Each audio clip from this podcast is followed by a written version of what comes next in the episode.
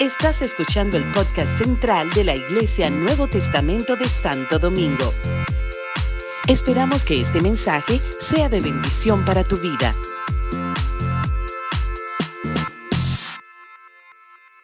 Celebrando el mes de la Biblia y le hemos puesto este tema, el fundamento de la palabra de Dios o fundamentados en la palabra de Dios vamos a ponerle así, fundamentados en la palabra de Dios. En Primera de Corintios capítulo 3, verso 9 al 11, leemos Primera Corintios capítulo 3, verso 9 al 11. Porque nosotros somos colaboradores de Dios y vosotros sois labranza de Dios, edificio de Dios. Conforme a la gracia de Dios que me ha sido dada, yo como perito arquitecto puse el fundamento y otro edifica encima. Pero cada uno, cada uno de nosotros mire cómo sobreedifica. Porque nadie puede poner otro fundamento que el que está puesto, el cual es Jesucristo.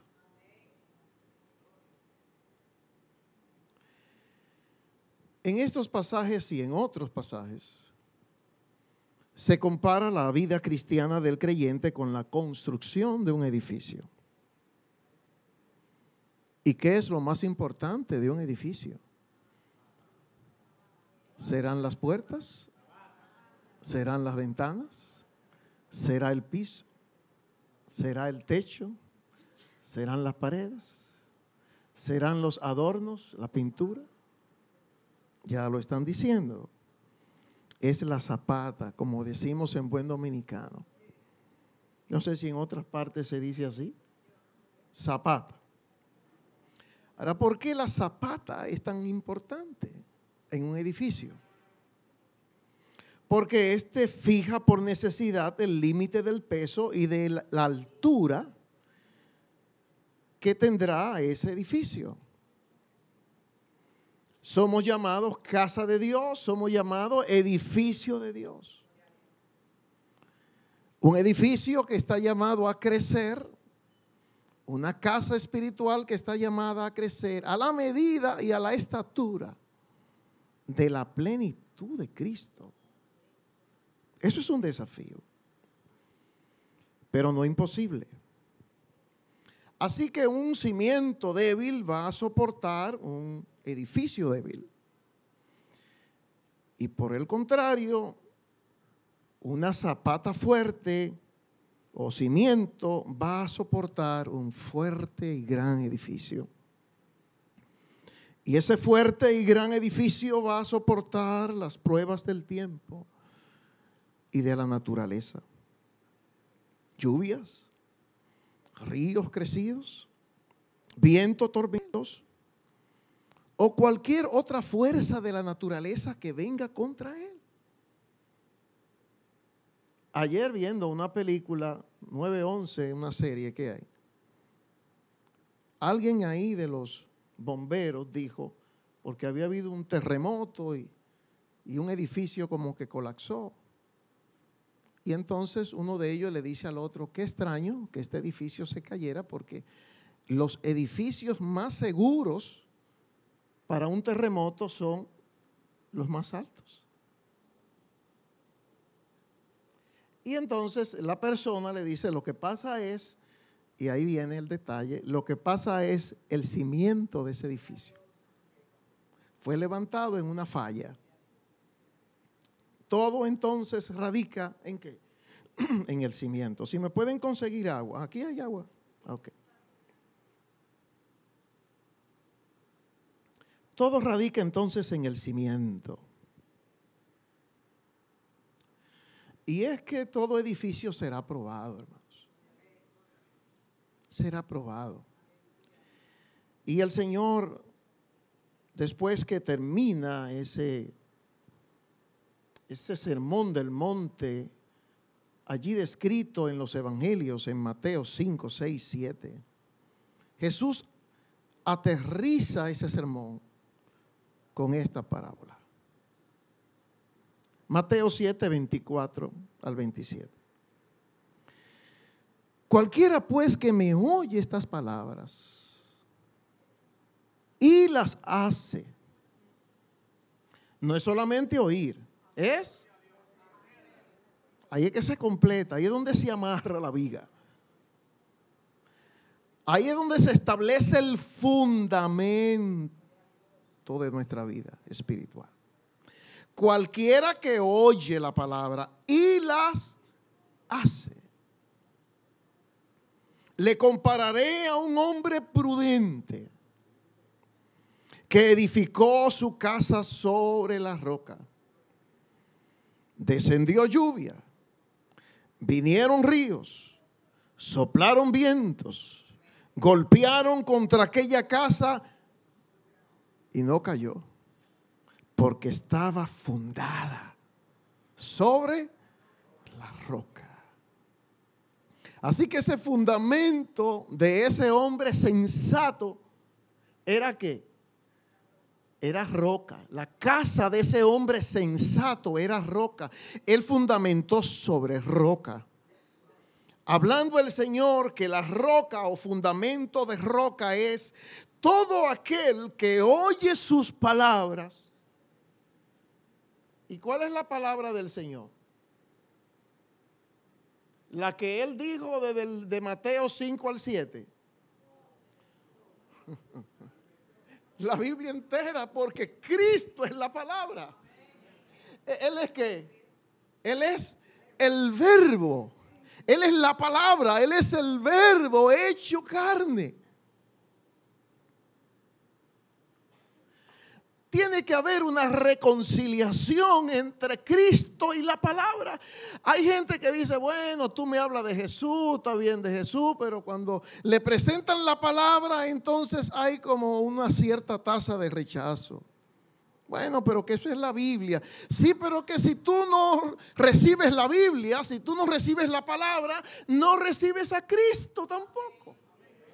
Si tú no amas la palabra, tampoco amas a Cristo. Si tú no quieres respetar la palabra, tampoco respetarás a Cristo. Si tú no obedeces la palabra, tampoco obedecerás a Cristo. Porque Cristo es la palabra y la palabra es Cristo. Y el Señor siguió diciendo, pero cualquiera que me oye estas palabras y no las hace,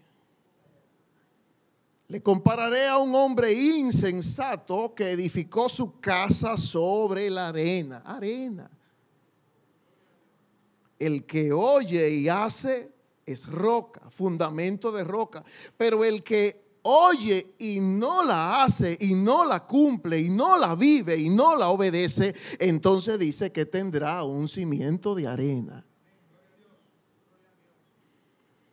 Ahora, vinieron lluvias, ríos, soplaron vientos y dieron con ímpetu sobre aquella casa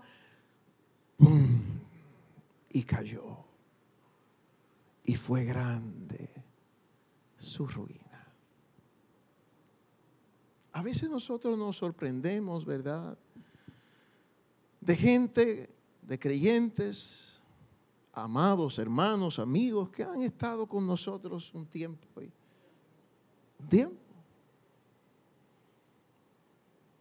Aquí compartimos esos momentos tan lindos en la presencia de Dios. Todos escuchamos la palabra. A todos se nos alienta, se nos motiva a que nosotros escudriñemos personalmente su palabra. A que vivamos su palabra, pero de pronto esa persona, pero ¿y qué pasó?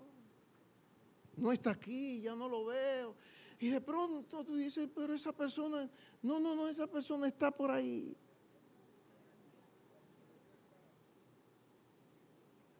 Tú dices, pero Dios mío, pero, pero ¿y qué pasó? Pero, pero ¿y qué pasó? Pero ¿cómo, ¿cómo es posible? En otras palabras, ¿dónde estaba el temor de Dios? ¿Dónde estaba la palabra de Dios morando en esa persona? ¿Dónde estaba? ¿Qué fundamento esa persona tenía? Pues, vino la tentación, vino la prueba, vino el río, vino el viento, vino la tempestad, vino el terremoto y dio con fuerza. ¿Y esa casa? cayó. ¿Quién tiene la culpa? ¿El pastor? ¿El diácono? ¿El líder? No. Cada uno de nosotros somos responsables de nuestra vida espiritual. Cada uno de nosotros somos responsables de nuestra vida espiritual. Aquí Jesús dice, cualquiera que oye y la hace. Sencillo. Es sencillo. Cualquiera que oye y hace la palabra y cumple la palabra y vive la palabra será y edificará su casa en un fundamento de roca. Es interesante notar que la diferencia entre estos hombres no radica en las pruebas, que ambas casas fueron sometidas. Cada casa o edificio tuvo que soportar las mismas pruebas. Y tú y yo, sea que estemos firmes o no estemos firmes, sea que tengamos cimiento de roca como cimiento de arena, las pruebas serán las mismas. Las mismas. Lo único que habrá que una consecuencia de esa prueba. Una se mantendrá firme y otra caerá. Así, mis hermanos, que las pruebas van a estar presentes en todo el transcurso, en todo el transcurso y trayecto de nuestra vida cristiana en todo. Las pruebas van a estar presentes. Porque el cristianismo nunca ofreció a nadie un pasaje al cielo libre de pruebas o libre de tormentas. Por el contrario, se nos advierte de manera muy clara. Y Pablo había entrado a la ciudad de Listra y allí en Listra nos narra Hechos capítulo 14, en ese viaje misionero de Pablo, lo apedrearon, mi hermano, y lo dejaron por muerto. Le dieron pedradas que lo dejaron por muerto. Lo lapidaron. Así se llama, ¿no? Y lo dejaron por muerto. Piedra para allá. Por eso es que el aspecto de Pablo en lo físico no era muy agradable. Él se lo dice luego en sus cartas. En mi aspecto físico yo no soy muy agradable, porque imagínate, un hombre que le dieron, qué sé yo, cuánto azotes, que lo apedrearon hasta dejarlo por muerto, imagínate tú en aquel tiempo. Ahora, cuando dice la palabra de Dios que los discípulos lo rodearon a Pablo, totalmente desfigurado, destruido, y cuando los discípulos rodearon, el hombre se sacude de toda esa piedra y se levanta. Y vuelve otra vez para la ciudad de Listra a reunirse con los hermanos. Y ya allí en la ciudad, entonces Pablito le da a los hermanos un ánimo tremendo. Así lo dice el versículo 14 de Hechos, 14, 22. Lo dice Pablo, dice confirmando los ánimos de los discípulos. Confirmando los ánimos de los discípulos y afirmándolos en la fe, les dice lo siguiente, hermanitos, es necesario que a través de muchas tribulaciones entremos al reino de los cielos. Ay, pastor, pero de ánimo. Sí, hermano. Sí, hermano. Sí, aquel que te quite las tribulaciones, aquel que te quite las pruebas, aquel que te diga que ir al cielo, pues será libre de pruebas, será libre de tribulaciones. Ay, hermano, está torcido. Está predicando una doctrina satánica. está predicando una doctrina carnal. Cualquier camino al cielo que eluda las tribulaciones es un engaño que no conducirá al destino prometido. En el mundo, Jesús dijo, en el mundo tendréis aflicción en el mundo tendréis aflicción. Pero confiad, yo he vencido al mundo. El deseo de Dios es que seamos ese hombre prudente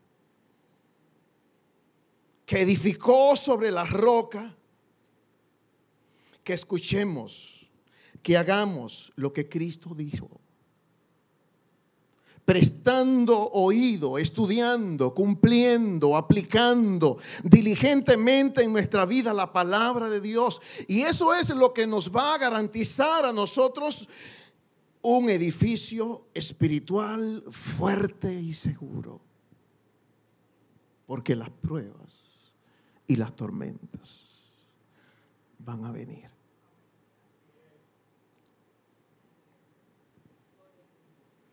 Hay un efecto de la palabra de Dios que es tremendo. Hebreos 4:12 nos dice, porque la palabra de Dios es viva y es eficaz. Y es más cortante que toda espada de dos filos, penetra hasta partir el alma, el espíritu, las coyunturas, los tuétanos y discierne los pensamientos y las intenciones del corazón. La palabra de Dios es viva y es eficaz. ¿Están conmigo? Es más cortante que toda espada de dos filos. Efesios 6, 27 se describe a la Biblia como la espada del Espíritu, la palabra de Dios. La espada del Espíritu. El profeta Isaías reconoció que la palabra de Dios en su boca era como una espada aguda. Y dice Isaías 42, 9, el profeta, y puso mi boca como espada aguda. Oh, la palabra de Dios hace lo que nada en la tierra puede hacer. La palabra de Dios es superior a la conciencia y a la razón. Penetra hasta partir el alma y el espíritu. Y esa división es tan importantísima, ya que tenemos a, darle o tendemos a darle más importancia a lo anímico, a lo que sentimos, a lo que preferimos, los deseos, a lo que entendemos lógicamente y el vivir por lo anímico, por nuestras emociones, por nuestros sentimientos, por nuestros sentidos, eso nos hace tan variables, nos hace tan dependientes de nuestros vulnerables sentimientos, de nuestra limitada lógica mental, y eso crea un mar de confusión, de dudas, de temores. Y es lamentable que así viven creyentes, viven en un mar de temores, en un mar de confusiones, en un mar de dudas. ¿Y el por qué? Porque viven de lo anímico, dependen de eso, de lo que ellos sienten, de lo que ellos ven, de, los que, de lo que oyen, de lo que tocan. La palabra de Dios tiene la capacidad de partir lo que está ligado carnalmente, las coyunturas y los tuétanos. Nos habla del cuerpo. Y hay personas que no se pueden despegar de lo que los retiene y los sujeta a una realidad. En otras palabras, viven por los sentidos, por sus sensaciones. Y el cuerpo es la parte más débil del ser. Primera Tesalonicenses 5:23 dice, todo vuestro ser, espíritu, espíritu, mira ese dedo mayor, está arriba, espíritu, alma y cuerpo, sea guardado irreprensible. Porque el, cuerpo es la parte más débil del ser. Pero el asunto está, hermano, en que esto se ha cambiado. Es por eso que se le da tanto énfasis al cuerpo, todo es el cuerpo. ¿Y el espíritu dónde está? El espíritu está débil. El espíritu está muerto. El espíritu está allí inhabilitado. Todo vuestro ser espíritu, espíritu, espíritu, todo vuestro ser espíritu en primer orden. Alma y cuerpo.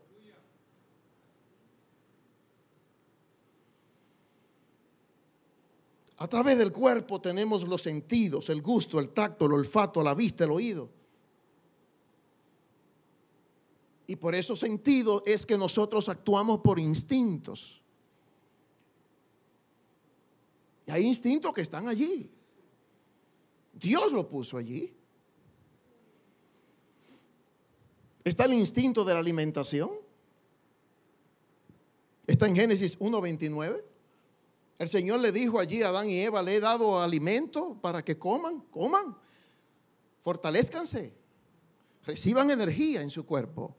Ahí están los árboles y las frutas, coman. Parece ser que el hombre en su original era vegetariano. Sí, porque el Señor le dio frutas. ¿Hay algún vegetariano aquí?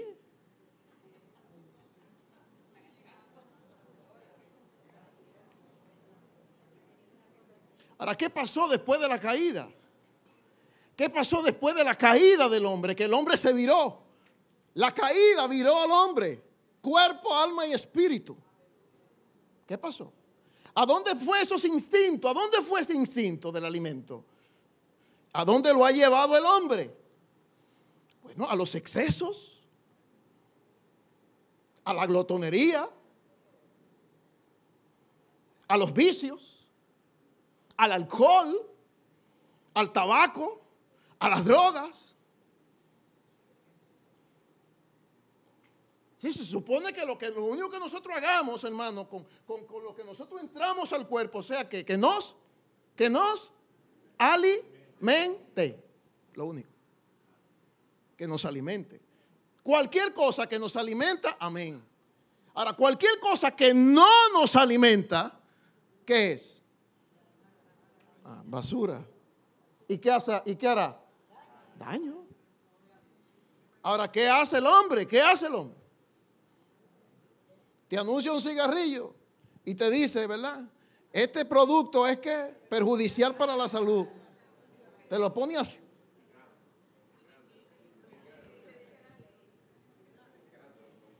Ahora lo ponen en ¿Y tú crees que la gente deja de fumar? ¿Y qué dice del alcohol? ¿Qué hace el alcohol? ¿Y qué hacen las drogas? ¿Y qué hacen tantas otras cosas? Entonces, hermano, el instinto de la, alimentación, ¿a dónde ha llevado el hombre? Porque el hombre está al revés. La reproducción es otro instinto. Y se hace a través del sexo. Dios unió a Adán y a Eva y los casó. ¿Y qué les dijo en Génesis 1, 28? Fructificaos y multiplicaos. Naturalmente, con el sexo, claro que sí. ¿Qué dice la palabra de Dios del matrimonio? ¿Qué es? ¿Cómo? Es santo. El lecho sin mancilla. Es honroso, dice la palabra de Dios. El matrimonio entre un hombre y una mujer que tenga su sexo, gloria a Dios y aleluya. Ahora, ¿dónde, dónde, dónde ha llevado el hombre ese instinto de la reproducción? ¿A dónde lo ha llevado? ¿A dónde lo ha llevado el sexo? Al libertinaje, a la lascivia, a la inmundicia, a la perversión, hombre con hombre, mujer con mujer, y ahora el perro con el hombre y la perra con la mujer. lo, que importa es que tú tengas sexo, no importa, lo que importa es que tú tengas sexo y que tú disfrutes y que tú goces y que tú le des para allá a la lascivia, a la iniquidad, a la perversión. Eso no importa.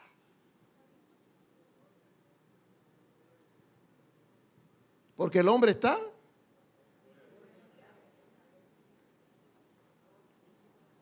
el instinto de la preservación. Génesis capítulo 2.15 dice que Dios tomó al hombre y lo puso en el huerto del Edén para que lo labrara y lo guardase. No solamente Adán, y eso también era como parte de, de él sentirse útil, de él sentirse activo, de él sentirse productivo, que es importante en el hombre. No solamente él lo puso en el huerto para que lo guardase, sino que el mismo huerto lo guardaba él. Así que hay una preservación allí. Ahora, ¿dónde el hombre ha llevado ese instinto? Es normal que, tú tengas una, una, casa, es normal que tú te vistas, es normal muchísimas cosas que te preservan, que te cuiden, que te protegen. Pero ¿a dónde ha llevado el hombre ese instinto?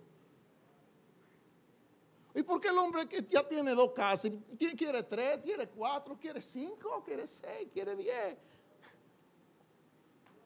Pero por amor de Dios es en una sola casa que tú vas a vivir, en una sola. ¿Por qué quieres tres, cuatro, cinco, seis?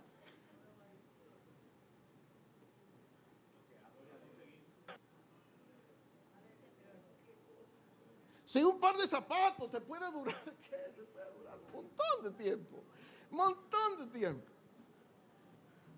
¿Por qué tienes que comprar unos zapatos que es mensual? Ah, yo no quiero poner, ya, ya me comenzaron a mirar mal. Yo, no quiero,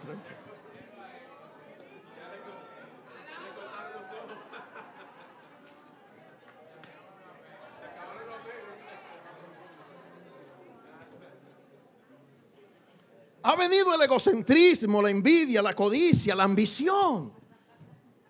Porque el hombre está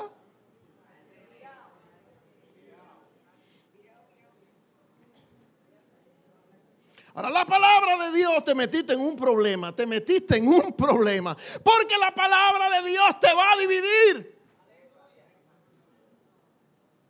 Ella vendrá y dividirá, dividirá lo que es el espíritu, el alma y el cuerpo. La palabra de Dios pondrá las cosas donde deben estar.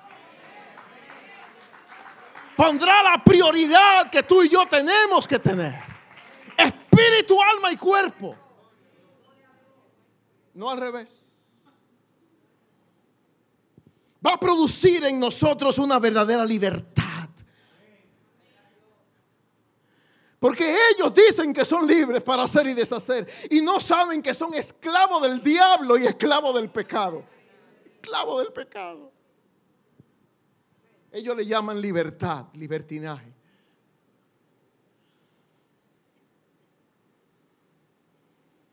La palabra de Dios viene a libertarnos para que nosotros no nos hagamos daño. No nos hagamos daño a nosotros mismos, ni tampoco le, le hagamos daño a los demás. Ama a tu prójimo como a ti mismo. Esa palabra solamente se cumple en alguien que está equilibrado. Ama a tu prójimo como a ti mismo.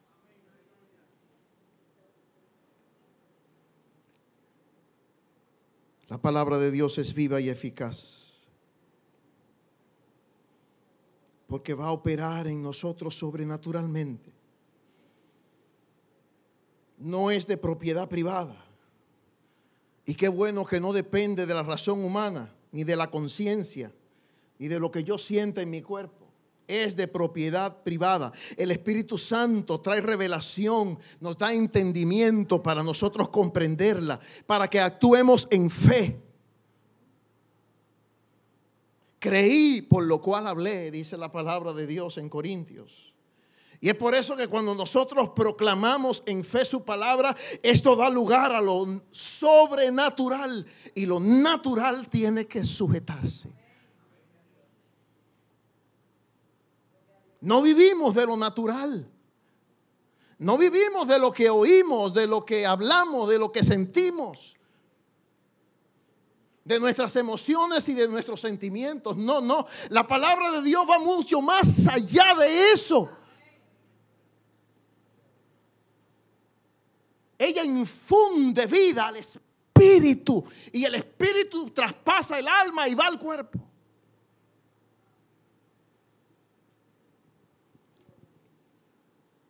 Todo el consejo de Dios está escrito y revelado en su palabra. Todo. Tengamos cuidado porque hay una variedad de recursos que quieren reemplazar la palabra de Dios. Recursos como los sueños, las visiones, las opiniones personales, las experiencias del pasado, fábulas, tradiciones, apariciones angelicales y un momento de recursos, un montón de recursos, perdón. No, no, no, la palabra de Dios está por encima de todo eso. En estos días yo tuve una hermana que llegó a casa y comenzó a darme un sueño. Y, hermana, sí, yo creo en los sueños, hermana, pero fundamentalmente yo creo la palabra de Dios. ¿Usted cree la palabra? Sí, pero... Y cuando yo le hice unas cuantas preguntitas, yo noté que para ella los sueños es el fin en sí mismo. Cuando yo le hice unas cuantas preguntas, noté que para ella un sueño es más, más, más que la palabra. Entonces yo le dije, hermana, yo lo siento. ¿Se ofendió la hermanita? ¿Se ofendió? Lamentablemente.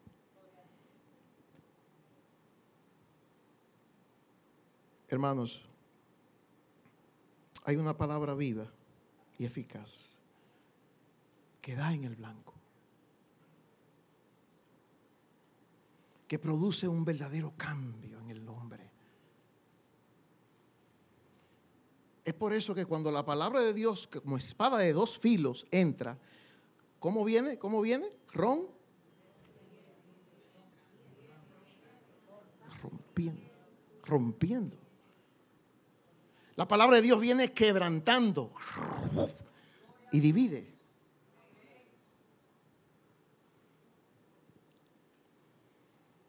Dios le hizo a Israel vivir momentos difíciles. Si tú estás pasando por algún momento difícil, estés muy pendiente a lo que Dios quiere hacer en tu vida. De seguro, de seguro es que Dios quiere, es que Dios está rompiéndote, es, que Dios te está quebrantando.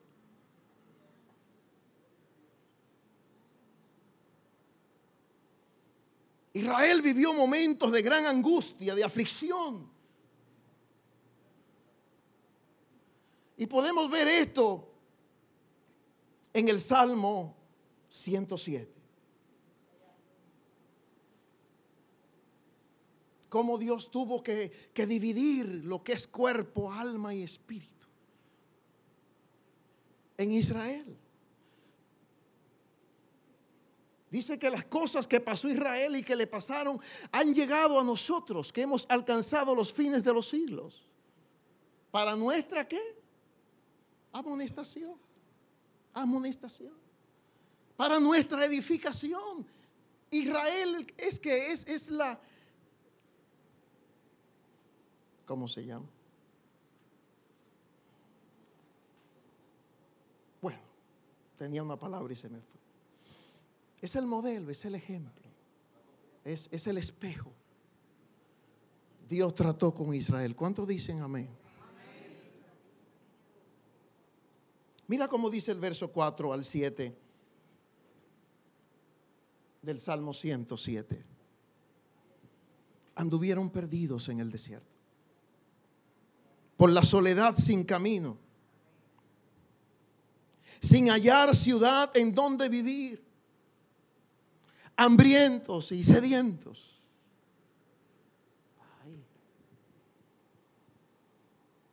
Sin lugar a donde vivir. ¿Y qué Dios es este? Hambrientos, sedientos. verso 11 al 12.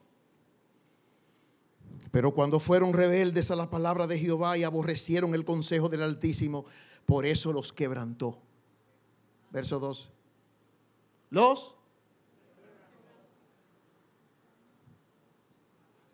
quebrantó.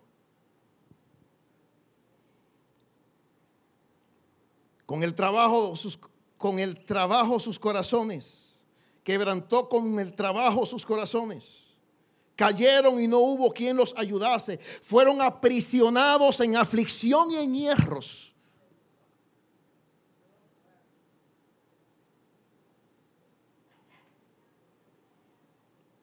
Al que él recibe como hijo, lo. Ay, pastor. Al que recibe como hijo, lo. Y si no te disciplina, ¿qué eres? ¿Quién nunca ha tenido una prueba aquí? Levante la mano. No te quiero llamar bastardo, pero...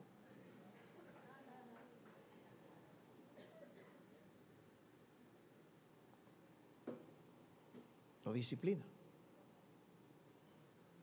Aquí vemos lo que Dios hace con el cuerpo.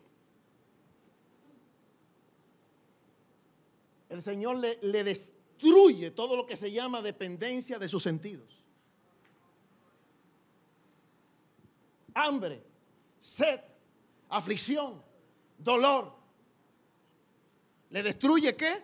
Todo lo que se llama dependencia de su cuerpo. Le hizo que tengan sed, le hizo que tengan hambre, los afligió. No dependa de tus sentidos. No dependa de lo que veas, no dependa de lo que oyes, no dependa de lo que toques. Ay, pero que allá en Egipto teníamos carne, carne, carne, en las ollas nos sentábamos. Volvamos, volvamos a Egipto, volvamos a Egipto y comamos hasta hartarnos. Por eso Dios tuvo que los quebrantó.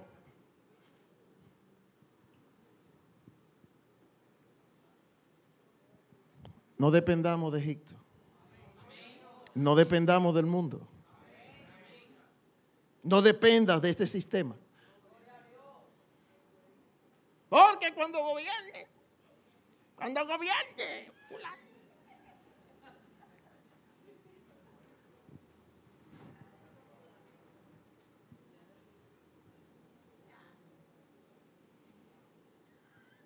El alma Salmo 107, verso 5 dice, su alma desfallecía en ellos.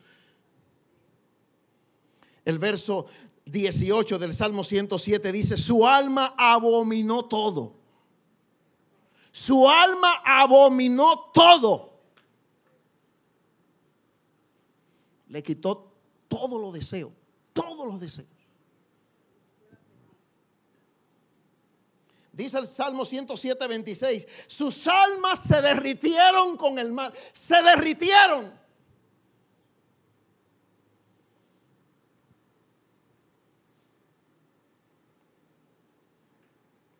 Pero no lo dejó allí. Vino la liberación.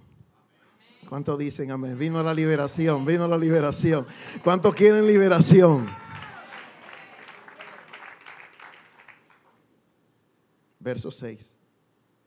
Entonces clamaron a Jehová en su angustia.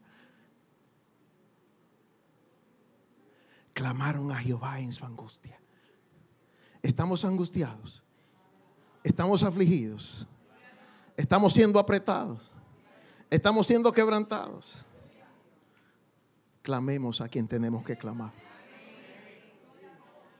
Clamaron a Jehová en su angustia Y eso se repite en el verso 6, en el verso 13, en el verso 28, lo mismo. Clamaron a Jehová en su angustia. Cuando no encontraron nada que, buscar en sus sentidos, cuando ya, ya se, se le quitó todo, clamaron a Jehová en su angustia. Cuando se le fue ya todo el deseo, el deseo, todo, todo, clamaron a Jehová en su angustia.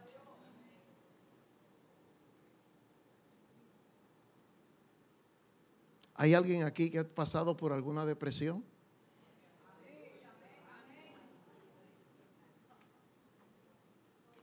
Tú sabes, tú sabes lo que es el quebrantamiento del alma entonces.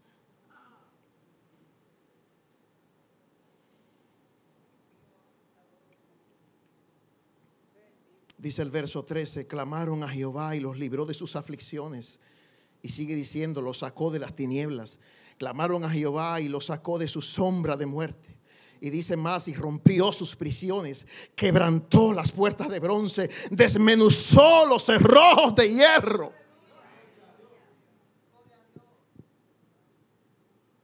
El cuerpo y el alma, cuando no está en su orden, nos va a atar, nos va a esclavizar.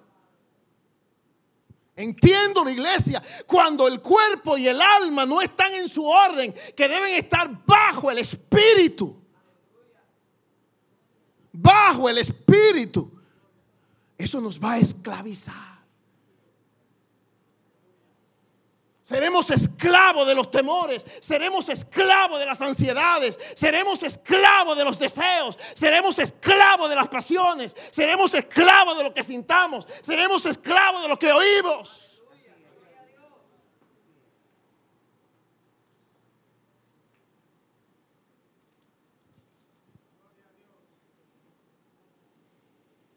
Y hay una palabra poderosa.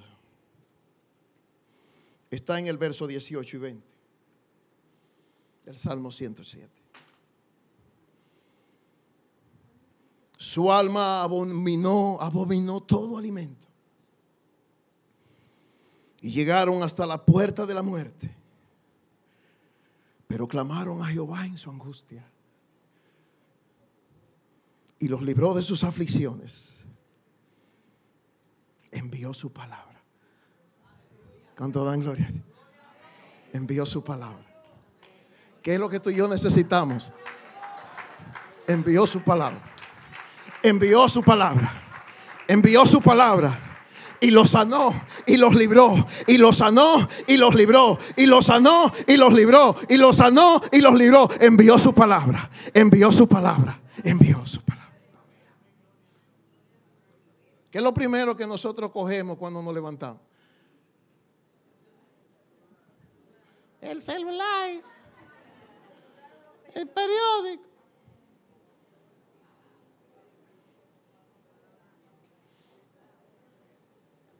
Yo me estaba adaptando a eso también.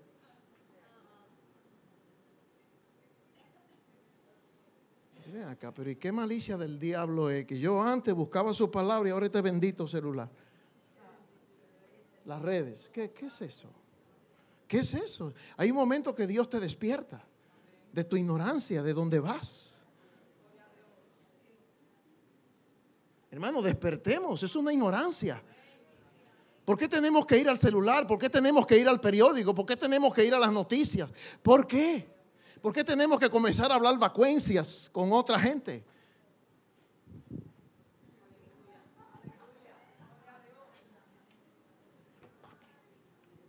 Si es su palabra la que nos sana, es su palabra la que nos libra, es su palabra la que será luz en el camino. Es su palabra que nos guiará a puerto seguro. En todo el aspecto de nuestra vida. En todo. Su palabra. No solo de pan vivirá el hombre, sino de qué. Ahí cuando Jesús dijo eso, puso el pan y la palabra, el pan físico y la palabra en el mismo plano. ¿Qué puso primero? Por eso no comió. Porque si fuera en el mismo, en el mismo plano, él hubiese comido entonces después de su palabra. No, no, no. Él dijo, no, no, no, ¿para qué alimento? No me, no me, no me, no me tiente a comer. ¿Por qué? Porque yo estoy recibiendo la palabra de mi Padre. No es hora de comer. No es hora de comer. Su palabra es más importante.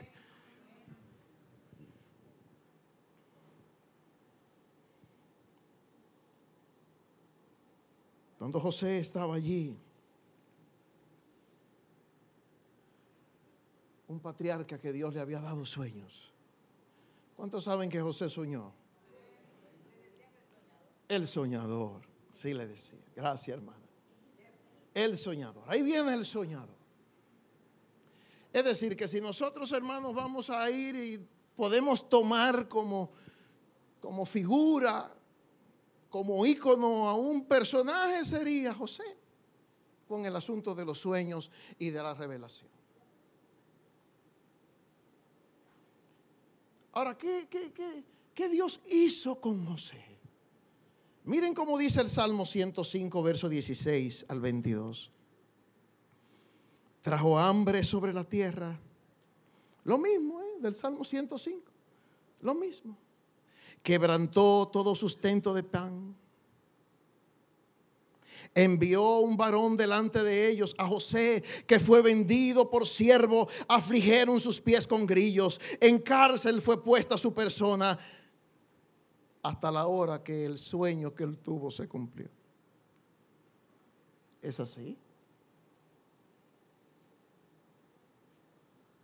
Hasta la hora que se cumplió su palabra. No el sueño.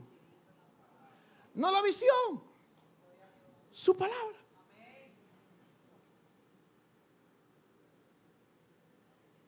Envió el rey y le soltó el Señor de los pueblos y le dejó ir libre. Lo puso por Señor de su casa, por gobernador de todas sus posesiones, para que reprimiera a sus grandes como él quisiese y a sus ancianos enseñara sabiduría. Y ese mismo salmo en el versículo 8 dice, se acordó, Dios se acordó para siempre de su pacto, de la palabra que habló para mil generaciones. El cielo y la tierra pasará, pero no su palabra. Septiembre, mes de la Biblia. Septiembre, mes de la Biblia. Y ojalá que hagamos todos los meses el mes de la Biblia. Hasta que su palabra se cumplió. El dicho de su palabra se cumplió. Se cumplió. Sí fue afligido. Sí fue aprisionado con grillos. Sí pasó por situaciones y pruebas terribles pero su palabra se cumplió. Y la palabra de Dios también en ti se cumplirá. La palabra de Dios en nosotros se cumplirá. No importa por la prueba que estemos pasando, no importa por las aflicciones que estemos pasando, no importa por la enfermedad que estemos pasando. No importa por la escasez económica que estemos pasando.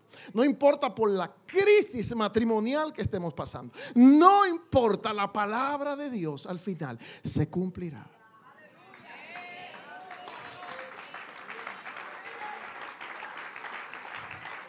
Y el Señor lo sacó de sus prisiones.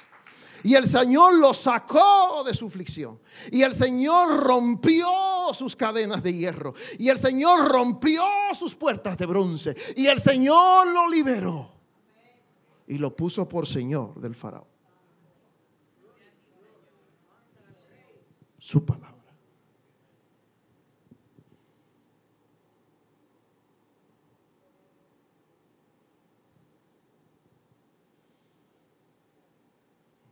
Yo tenía más o menos, me falta la mitad del mensaje. Yo lo voy a dejar hasta aquí.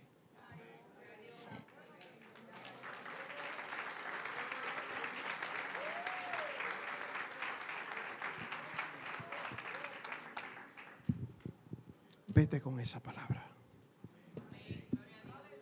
Su palabra es eficaz y partirá el alma y las coyunturas. Y edificará tu espíritu. Y hará tu espíritu, tu espíritu, en su palabra como un cimiento de roca.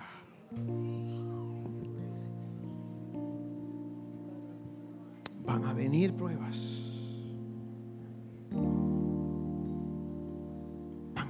Tribulaciones. Ellas no van a dejar. José fue probado. Lo metieron en cárcel.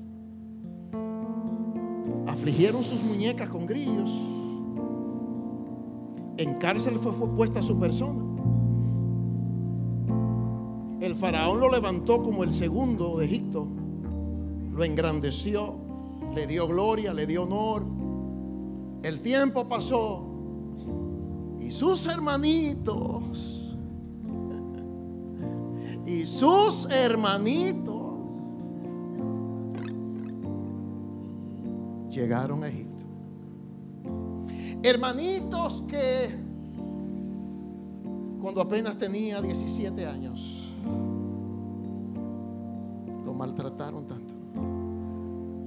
echaron en un pozo. Lo vendieron como esclavo, como un esclavo vil y menospreciable.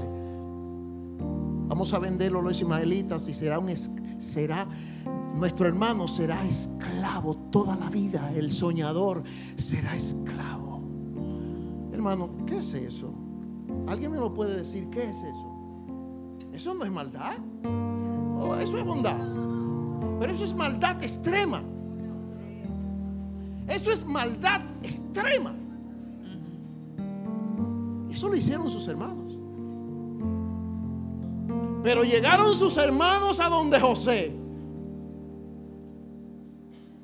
Y su espíritu, el espíritu de José, por la palabra de Dios, el espíritu de José, por la palabra que de Dios que en él estaba. En esta prueba, sus hermanos frente a frente, aquellos que le abochornaron, que le acusaron, que le dañaron tanto. Ahora la palabra de Dios dice, a su espíritu, a su espíritu, tú tienes que perdonar a tus hermanos.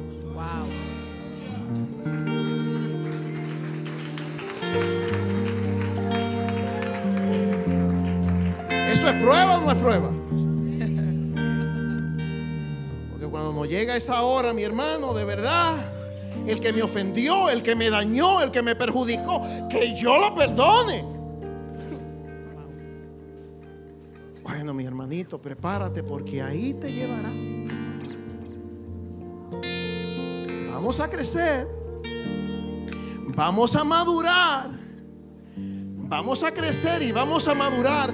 Pero la, la prueba, la prueba de que si en verdad somos o no somos, van a ser más desafiantes.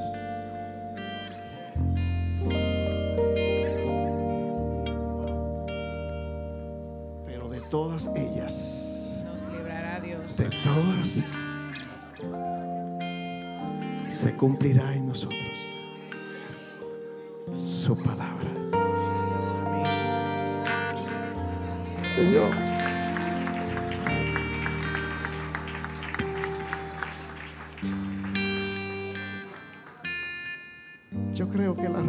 En Cristo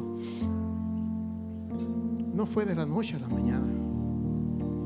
Jesús nació como tú y como yo. Él crecía en gracia, en sabiduría, para con Dios en gracia y en sabiduría, en conocimiento, en revelación, para con Dios y los.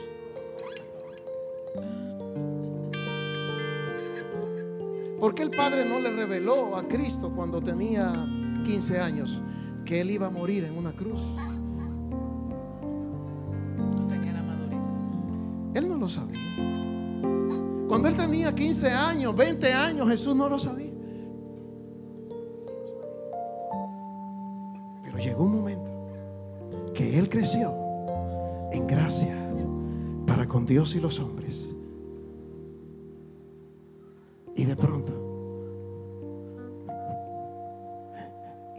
53 se le abrió. Isaías 53 se le abrió.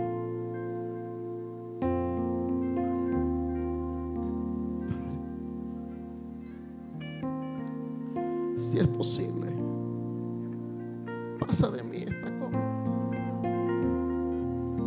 Pasa de mí esta copa. Pero Señor, no se haga mi voluntad.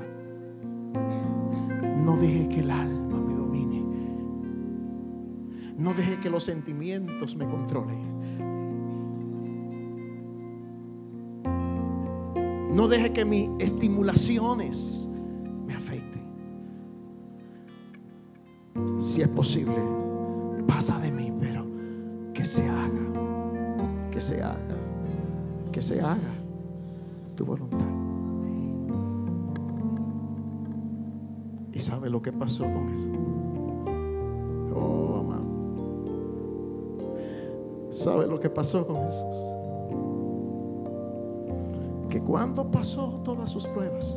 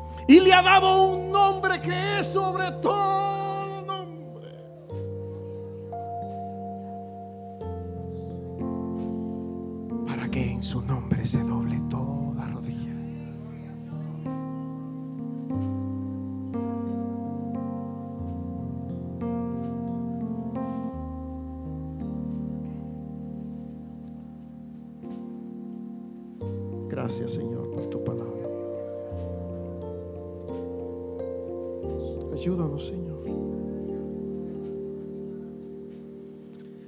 Ayúdanos Señor a vivir por ella. A vivir por tu palabra, aunque tu palabra sea como martillo quebrantando nuestra dureza. Que tu palabra sea como martillo quebrantando mi orgullo. Que tu palabra sea como martillo quebrantando todo lo que es físico, quebrantando todo lo que es opinión humana, quebrantando todo lo que es deseos. Quebrántame, Señor, con tu palabra. Queremos madurar. Queremos madurar, queremos crecer al varón perfecto, a la medida, a la estatura de la plenitud de Cristo. No importa Has prometido que nos liberarás, que nos exaltarás, que nos levantarás. Gracias. Bendigo a tu pueblo con toda bendición. Amén. Dios le bendiga.